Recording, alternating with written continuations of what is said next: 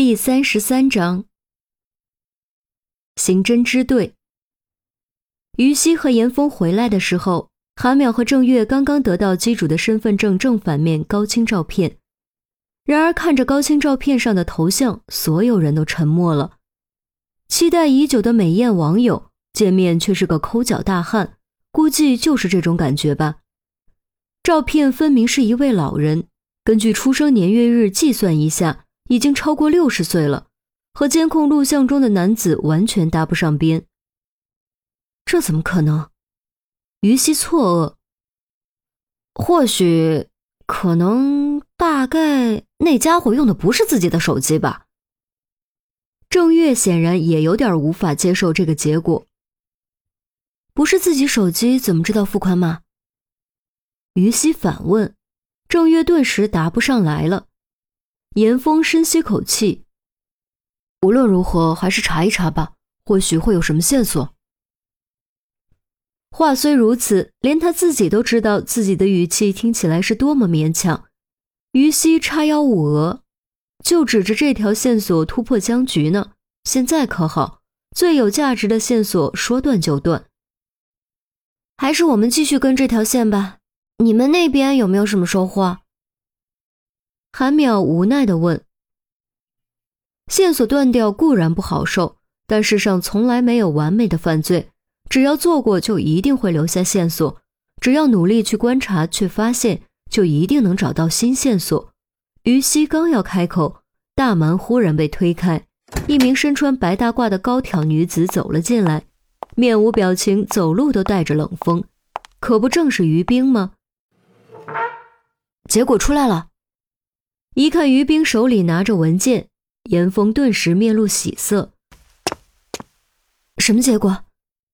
于西更急，一个箭步迎了上去。中毒。于冰将尸检报告递给于西。对于中毒这个结果，没有人会感到意外。但当于西翻到死因一项的时候，却再度面露错愕之色。韩淼和郑月感觉好奇，凑过来瞅了一眼。也都大感错愕，河豚毒中毒，河豚，有那么一瞬间，几人真的要以为是食物中毒了。毕竟河豚是一种家喻户晓的美味。可问题是，海底捞有河豚吗？河豚这种食材需要专业的河豚师傅才能处理，一旦毒素残留，后果极其严重。海底捞理论上是不可能提供河豚的。打电话给海底捞核实一下。于西道：“不用。”于西说：“严峰已经掏出手机开始拨号。”于冰目光落在严峰的新手机上，扫了一眼就挪开了。很快，严峰核实完毕，海底捞的确不提供河豚，不是食物中毒，胃肠溶物中没有毒素。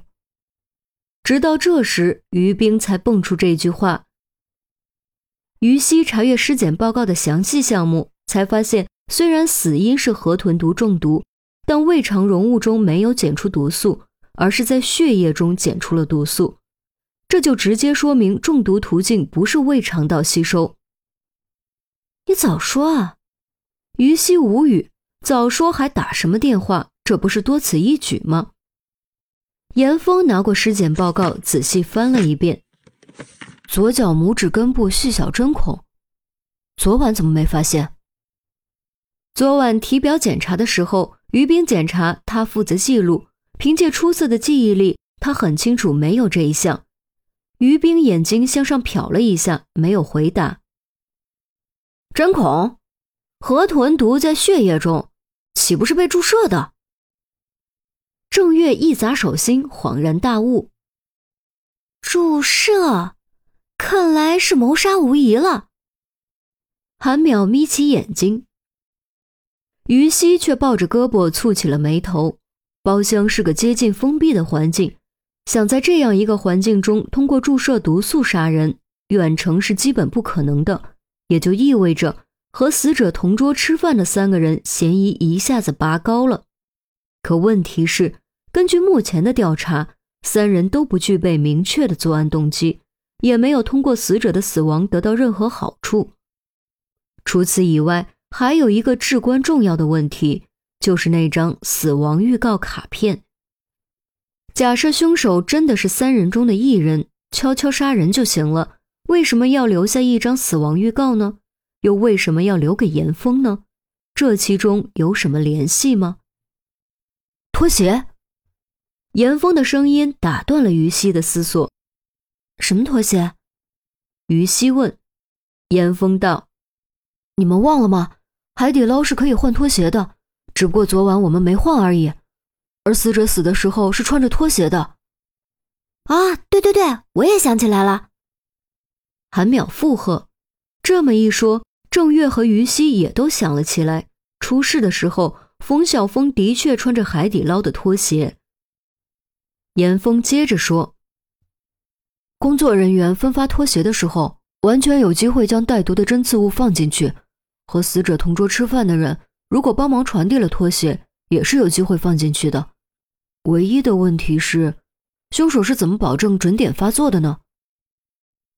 这个问题一抛出来，办公室又沉默了。是啊，假设毒物真的藏在拖鞋中，又要够小，不容易被发觉，又要带刺扎人，还得可控，要求实在是太高了。真的是准点儿？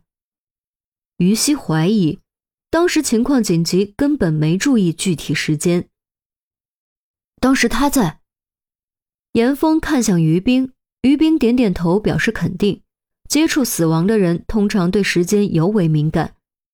于西思考了一会儿，感觉头好痛，揉了揉额角，道：“先查手头的线索吧。苗苗，你们继续跟机主这条线，我去给陈姐汇报一下。严峰，你好好想想那张卡片为什么要给你。等我回来，我们查查死者的手机和电脑，找找那个被他开掉的幼师，看能不能找到什么线索。”说完，于西前往副支队长办公室。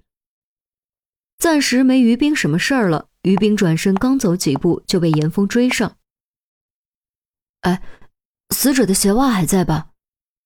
严峰问。于冰点头。